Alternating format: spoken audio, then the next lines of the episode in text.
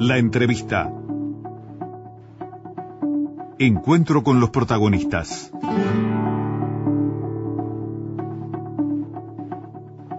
9 de la mañana, 12 minutos. Con mucho gusto estamos recibiendo al economista Arturo Echevarría, es el presidente de la JUNASA, de la Junta Nacional de la Salud, que esta semana eh, fue noticia de alguna forma porque se supo que el Ministerio de Salud Pública está preparando, estaría preparando la apertura del corralito mutual para febrero del año que viene. El Ministerio anunció que el Poder Ejecutivo emitió un decreto en el que obliga a las instituciones médicas además a pedir autorización a esta cartera para realizar publicidad y prohíbe que ésta se haga con recursos provenientes del eh, FONASA. Eh, bienvenido, economista, ¿cómo está? Muy bien, buenos días. Bueno, ¿se abre o no el corralito? Vamos a empezar por allí, que a la gente le importa, es un tema sensible.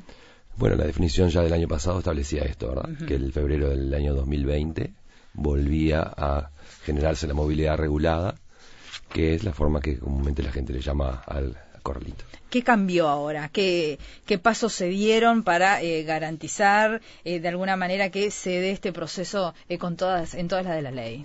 Bueno, seguimos trabajando para tratar de controlar que no exista posibilidades de intermediación lucrativa, eh, lo cual es un tema que sabemos que nunca lo, se va a ser eliminado totalmente porque en la medida de que las partes que están involucradas se pongan de acuerdo va a poder existir.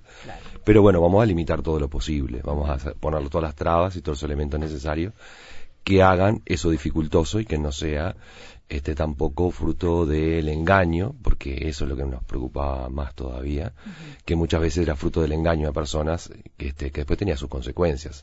Desde que les cambiaban del prestador público, ACE, a prestadores privados o hasta prestadores privados que tienen distintas coberturas, este, sobre todo estamos hablando de aquellas que están fuera del PIAS, porque el PIAS están todas iguales, pero fuera del PIAS hay cosas que de repente alguna institución cubre y otra no, y para alguna persona esa, ese tema de repente es importante, se terminaba cambiando y sin saber realmente las consecuencias.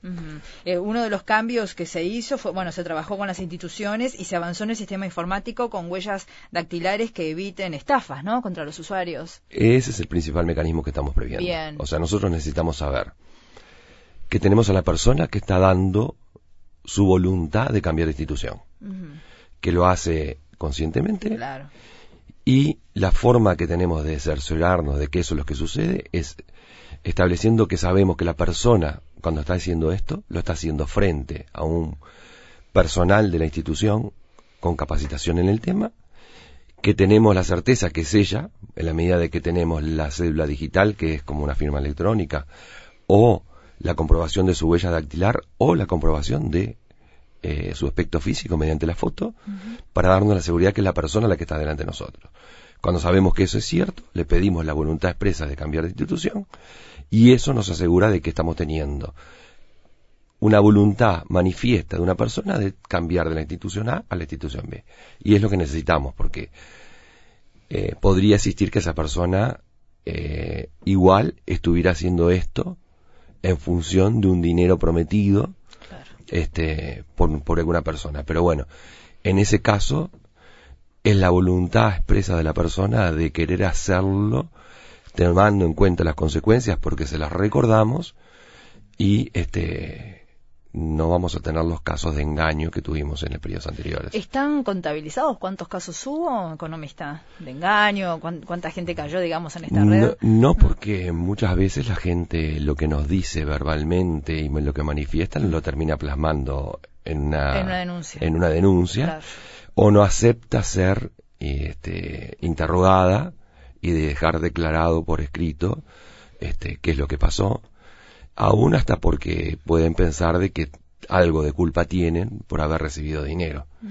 Pero los casos en los cuales nos contaron cómo sucedieron las cosas y eh, que trajo estas consecuencias fueron muchos. ¿Y gente procesada? Son los que se procesaron el año pasado por las juezas Taricos, los que se conocieron.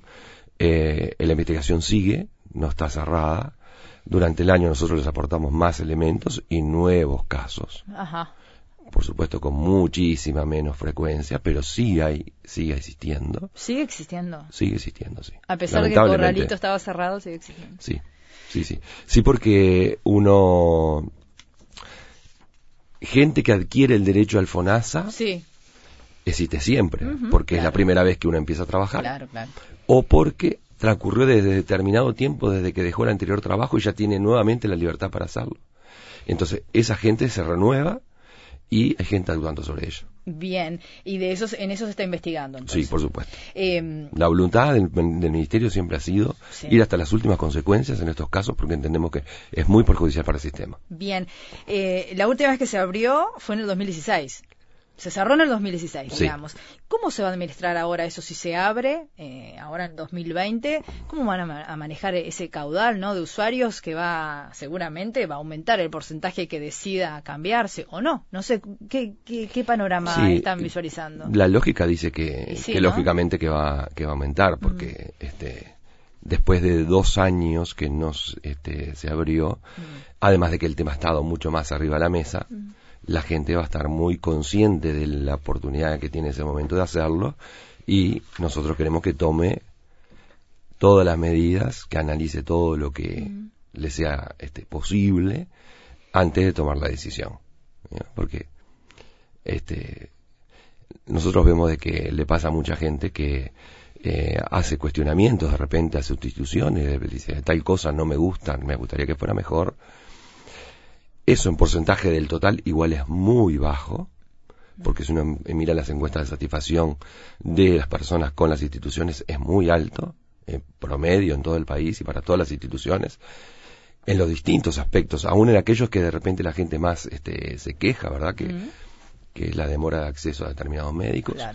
Igual el porcentaje de, de satisfacción de la gente con las instituciones, en cuanto a su infraestructura, a los médicos que tiene, a la, a la, capacidad de atención, a cómo lo atienden, este, a, a, la llegada o no a los especialistas, al resultado después de que tuvo determinadas este, actuaciones con, porque se lo tuvieron que intervenir o lo tuvieron que curar o lo tuvieron que internar, es muy alto el, este, el porcentaje de gente que se quiere cambiar, aunque sea del 4%, como fue el último periodo que tuvimos cerca del 4% de cambio, estamos hablando de cerca de 50 y pico mil personas. Claro. Eso va a aumentar significativamente. Nosotros creemos que va a aumentar, que va a ser que ese es el piso.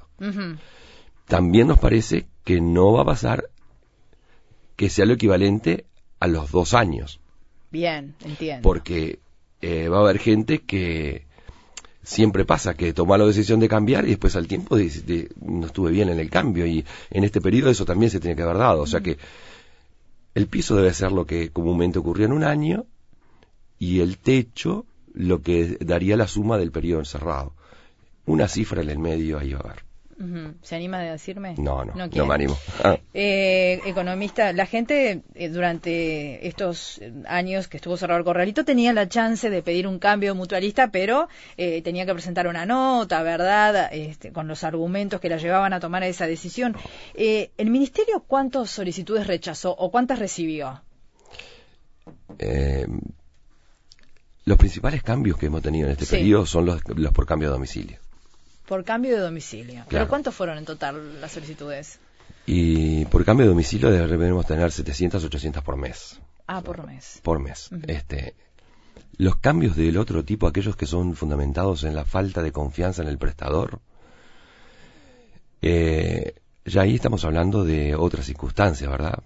Para no tener eh, falta de confianza, tiene que demostrar que ha pasado algo con su prestador que no entiende la persona que no fue respondido satisfactoriamente y que ya no quiere que ese prestador sea quien cuide de su salud porque hay algo que funciona mal. Ahí los fundamentos de la gente acerca de cómo, por qué y, y cuándo perdió la confianza de su prestador son muy diversos y muchas veces no contempla lo que uno entiende que debe hacer. Por eso yo le diría que más o menos eh, uno de cada cuatro son los aceptados por esta causa. Y estaríamos hablando de entre 200 y 300 casos mensuales. 200 mensuales. Los colegas de, de Sudestada dicen que a través de un pedido de acceso a la información eh, que, realizaron, de enero del 2017 a marzo del 2019 hubo 30.540 personas que cambiaron de prestador de salud en todo el país mediante el mecanismo. ¿Esta cifra es así? ¿30.000 personas? Estamos hablando de un periodo más largo y, están sumando las dos cosas, las dos causas que yo le digo, ¿verdad?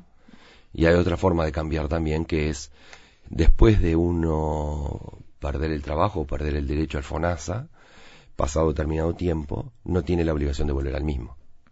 Y también ahí hay este un cambio, ¿verdad? La gente cuando vuelve dice, no, aprovecho y no, no me inscribo en el prestador que estaba, este, cambia a otro. Y hay dos formas más de cambiar de prestador que no son las que nombradas, que son eh, por la voluntad de la persona este, querer cambiarse al prestador público, lo puede hacer, va hasta el prestador público y le dice quiero ser un afiliado FONASA de ACE y lo logra, y el cambio hacia los seguros privados, en el que también va la persona y hace el cambio. Eso puede contemplar todas las cifras que estamos hablando. Eh, ¿Se fue mucha gente, ha pedido el traslado al servicio público, economista? Hay, ah, sí, sí. hay. Eso no, no pasa por nosotros. va directo a, a ACE, a la institución, y, este, y, la gente pide el cambio, sí. Bien, entonces, eh, como para aclarar, eh, a partir del primero de febrero está confirmado, se abre el corralito. Está confirmado desde el decreto anterior. Bien. No, yo no estoy agregando nada. Hubo dudas en algún momento. Pero, yo no le estoy agregando nada. Está confirmado desde el decreto anterior. Bien. Y la gente que, que, esté escuchando y que le interese, ¿qué es lo que tiene que hacer? Y reflexionar acerca de cuáles son los aspectos positivos y negativos de la institución en la que está siendo atendido. Y lo mismo de la institución a la cual, o las instituciones en las cuales está queriendo cambiarse. Bien. ahí la gente puede considerar desde cercanía o lejanía de lo, donde están las sedes de la, atención, los profesionales este, más visibles de la institución, las características que tienen, hay instituciones que tienen características distintas por su conformación, por su historia, por su idiosincrasia, este, el nivel del, de la infraestructura que tienen. Este, hay un montón de factores que a uno le pueden hacer tomar la decisión acerca de qué debería hacer yo como institución. Yo creo que igual prima mucho, por lo que uno ve este, conversando con la gente, los cuentos de los allegados.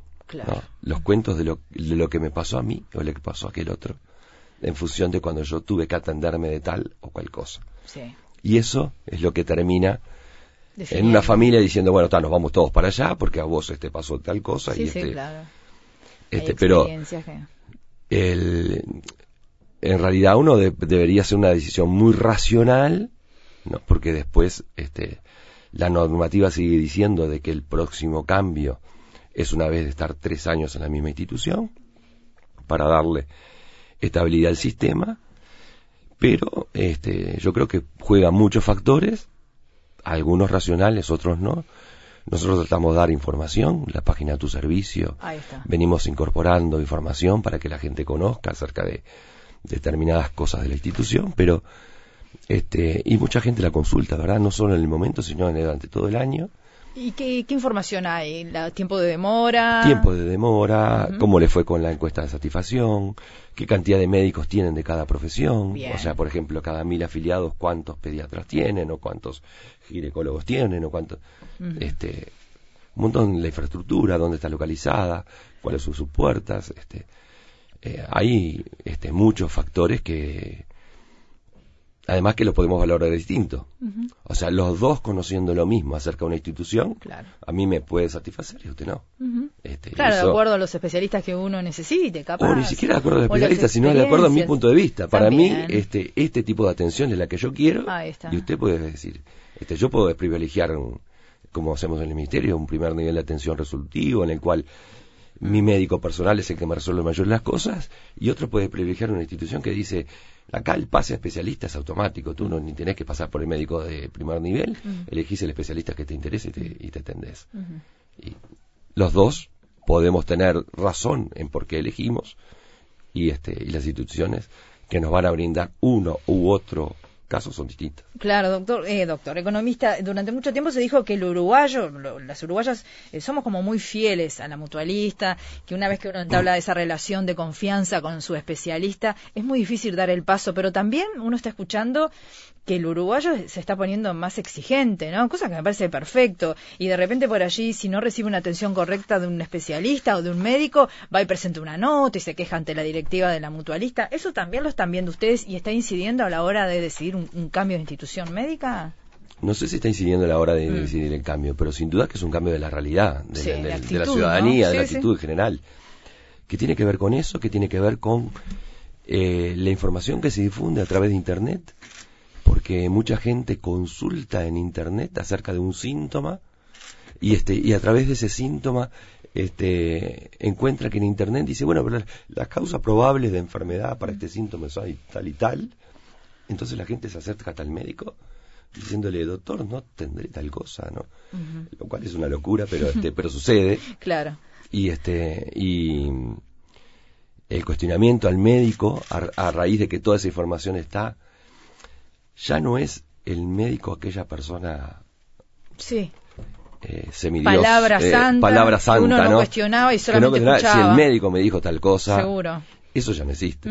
Este con lo que tiene de bueno y lo que tiene de malo este no o sea eh, lo bueno de no tomar todo por cierto que, que está bien lo malo de tampoco tomarlo de tal manera como que la profesión que la persona estudió no solo la información que recibe, los pacientes que ha atendido, la práctica que tiene, le da un conocimiento que yo no lo puedo adquirir mirando en internet acerca de cómo, cuáles son las características que este síntoma puede, o esta enfermedad puede dar. Entonces las dos cosas tienen su bueno, su lado bueno y su lado malo. Pero eso afecta a la relación médico-paciente, sin duda. Sí, incluso hay gente que pide exámenes, ¿no? Pero usted no me va a hacer tal examen. Y a veces el médico incluso accede.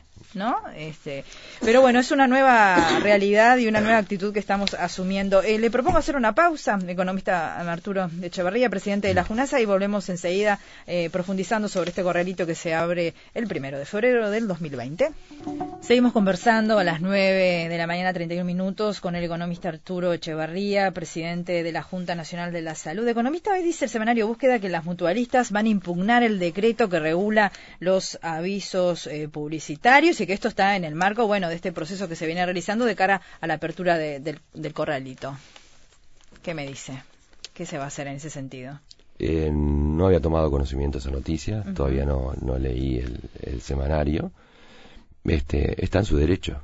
Eh, nosotros creemos que, actuamos también en función de derecho. Hemos consultado con, con, abogados para, para la elaboración del decreto y este, creo que el, fundamento de la norma es muy claro y es este, no está prohibida la publicidad, no está prohibido eh, el difundir entre sus socios cuáles son las características de la institución. Lo que está prohibido es utilizar el dinero que el FONASA le entrega a las instituciones para la asistencia mm. que se ha gastado en otra actividad como esta de la promoción o, el conseguir socios mediante publicidad. Bien. Eh, para realizar la publicidad, estoy leyendo eh, a que refiere el artículo 20 de la ley 18.211 de diciembre del 2007, las instituciones integrantes del Sistema Nacional Integrado de Salud deberán solicitar autorización al Ministerio. Eso existe desde el año 91. Y en tanto no exista la aprobación expresa del referido Ministerio, no pueden efectuar la publicidad proyectada. Y está ese artículo justamente por esta última parte que usted leyó. Porque a diferencia de lo anterior, que ya le digo, existe desde el 91, la diferencia es que ahora se necesita la autorización expresa, cuando antes podía haber una autorización tácita a la medida que el tiempo transcurría. Y eso se daba. Y eso se daba, claro. ¿Y se llegaron a gastar más de 18 millones de dólares? Eso es una medición parcial de cuatro meses solamente. ¿Cuatro meses? Cuatro meses. Que esta plata podría haber quedado eh, para el uso de los usuarios. Esa plata debía. Debía haber quedado. Debía ser usado en la atención de los usuarios. Ajá. ¿Y? Se perdió. Y, bueno, las instituciones lo este, entendieron de que deberían gastarlo en este otro fin que nosotros no compartimos. Lo hemos dicho muchas veces, el ministro lo ha expresado públicamente, lo ha expresado en reunión personal con los representantes de las instituciones. se les ha solicitado, pedido, este, o informado de cuál es la voluntad del ministerio y este, las instituciones lo, piensan que es de otra manera y por lo tanto el decreto viene a regular esto. Bien. Eh, disculpe que siga insistiendo, ¿no? Pero el decreto establece, estoy leyendo, que dentro de los 90 días corridos desde el fin de cada ejercicio económico, los prestadores integrales de salud deberán presentar ante el Ministerio, en el marco del balance, información auditada externamente que asegure el cumplimiento del reglamento. Es así también. Es así, correcto, porque es la forma de nosotros corroborar que realmente no se utilizó dinero del FONASA para esto. Las instituciones tienen más de un ingreso, por supuesto. Los ingresos que vienen del FONASA, la cuota salud, que se compone de la cápita y las metas, pero además tienen otros ingresos, tienen este, socios particulares, tienen venta de servicios, este, tienen otras actividades y eso nosotros no podríamos prohibir que con lo remanente, las utilidades que tienen de esas otras actividades, lo gasten en publicidad. Claro. Yo le iba a preguntar cómo, por ejemplo, regulan las empresas satélites, ¿no? No sé, los móviles, eh, ¿cómo, está establecido eso? Y bueno, nosotros no podemos regular que, que, con esas actividades extras, este, si se tienen utilidades, se, se utilicen en lo, que la, institución entienda este, conveniente. Lo que sí decimos es, no lo puedes hacer con el dinero que el, nosotros calculamos, porque ese es el cálculo de la cápita, que la institución necesita para atender bien y brindarle todo el PIAS a la población. nuestro cálculo dice, para una persona de determinada edad y tanto sexo, y tal sexo, tú necesitas tanto dinero para poder atenderle y brindarle todo esto que esta canasta de prestaciones. Hemos discutido inclusive con las instituciones acerca si ese dinero era suficiente o no lo era. discusión muy larga y que no terminamos de cerrar. Las instituciones decían ese dinero no es suficiente para todo lo que tú me pedís que brinde y el ministerio o los ministerios, porque trabajamos junto con economía en esto, dijimos que sí, que, entendíamos que era eh, una cifra con la que se podía abordar toda esta canasta de prestaciones sin embargo, de ese dinero, porque es lo que está regulando el, decreto, de ese dinero se está sacando para hacer publicidad. Entonces, creo que es una consecuencia lógica de eh, lo que estamos viendo, de que además, sin medirlo, esto es en apariencia, esto se viene incrementando, necesitábamos tomar medidas para controlarlo. Y por otra parte le pregunto, ¿se está cumpliendo con las prestaciones que el Ministerio le exige? Sí, sí, sí. Las, las, denuncias que tenemos que existen sí. Eh, de personas que dicen a mí tal prestación este, que está en el PIAS este, no me la están brindando, eh, son muy, muy pocas las que terminan siendo ciertas. O sea, hay personas que dicen tal atención no me la están brindando, pero en general se trata de atenciones que no están en el PIAS. El PIAS es una canasta esa canasta eh, está escrita, es, este, es clara, o bastante clara, hay algunas cosas que por términos médicos de repente tiene alguna complicación de terminarlo, pero este, dice este, qué es lo que hay que brindar y lo que no, que no. Las denuncias que de gente que nos dice tal cosa que tienen que brindarme la no me están brindando son muy pocas. ¿Y con qué tiene que ver? ¿Con demoras? Eh, no, fundamentalmente con algún tipo de prestación, alguna prestación no muy habitual y este que de repente no es que no se la brinde, sino que de repente le cobran una tasa que no tendrían que cobrarle. O sea, tengo, me están cobrando una tasa de 800 pesos para hacer tal cosa eh, o 2.000 pesos, para decir algo que está fuera, digamos, de los márgenes de lo que pueden llegar a cobrar y como está dentro del PIAS, eso no es posible, porque lo máximo que se puede cobrar por cualquier prestación son 800 pesos más los impuestos. Entonces, ahí hay una irregularidad, claro. si está en el PIAS. Bien. ¿Cómo es la relación de, la JUNASA con las instituciones, con las mutualistas? Y nosotros creemos que es buena. Por lo menos nosotros nos sentimos cómodos, trabajamos este quincenalmente, por lo menos, quincenalmente con ellos, porque ellos forman parte de la Junta Nacional de Salud. Este, hay dos delegados que comúnmente concurren allí pero además tenemos diversos ámbitos en los cuales este, trabajamos. El, la CAM, o sea, la Comisión Asesora Médica, que tiene que ver con los cargos de alta dedicación, ellos participan. En las metas, en el sistema de agenda, en eh, el sistema de urgencia y emergencia. Formamos una comisión para trabajo en conjunto para poder traer arriba de la mesa las, los posibles problemas que se pudieran estar dando en el sistema y esa, este, también ellos concurren y hacen sus este, presentaciones. Eh, ahora, en el nuevo sistema que pensamos implementar con tecnología para el mes de febrero, los estamos invitando a que participen en la etapa final del diseño. ¿De qué se trata? En esta tecnología para tratar de confirmar que tenemos a la persona en un puesto que está en una institución de salud, que está habilitado para este, hacer el trámite, que el funcionario que está haciendo el trámite también está habilitado y se lo guió, digamos, en el sistema. Ah, perfecto, sí, sí. Y que la persona que tiene delante es la que está dando la voluntad. Bien. En ese sistema. En ese sistema informático. Informático o de, seguridades para el, para, para el trabajo, también están invitados los prestadores y van a, están participando con nosotros para las definiciones finales para su este, puesta en marcha. Vuelvo un minuto y ya terminamos con, este, esta decisión de los mutualistas de impugnar el decreto dice búsqueda que según pudo saber de fuentes del sistema mutual se recurrirá a la normativa porque entienden que prohíbe cuestiones vinculadas a la publicidad que la ley general de creación del sistema de salud no prohíbe y además porque interpretan que eso afecta a la libre e igual competencia para captar nuevos usuarios y porque puede operar una especie de censura previa si hay que comunicar al rector sanitario cada vez que se quiera lanzar una campaña publicitaria. Por allí van los argumentos los abogados que estudien el caso este, decidirán acerca de si hay eh, verdad en eso jurídico o no la hay. Nosotros, además de lo jurídico que también nos respaldamos,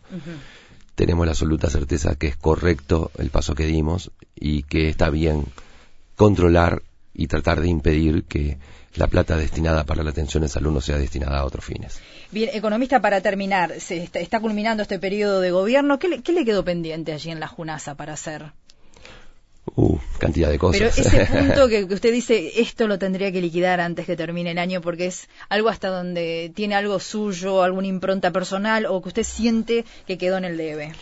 No, yo creo que de, de, eso no, no hay. Lo que hay es este una continuidad de cambios este, de, la, de la reforma de la salud. Nosotros este, somos eh, continuadores de la reforma que comenzó hace unos cuantos años. Eh, se necesita seguir avanzando, se necesita seguir profundizando y mejorando. Hablando de la segunda, ¿no? Segunda generación. De segunda generación, este, yo no sé si cuando uno habla de segunda generación es porque el cambio es bastante drástico o, importante. Este, yo creo que el, el, sistema de salud es este es muy bueno el sistema uruguayo.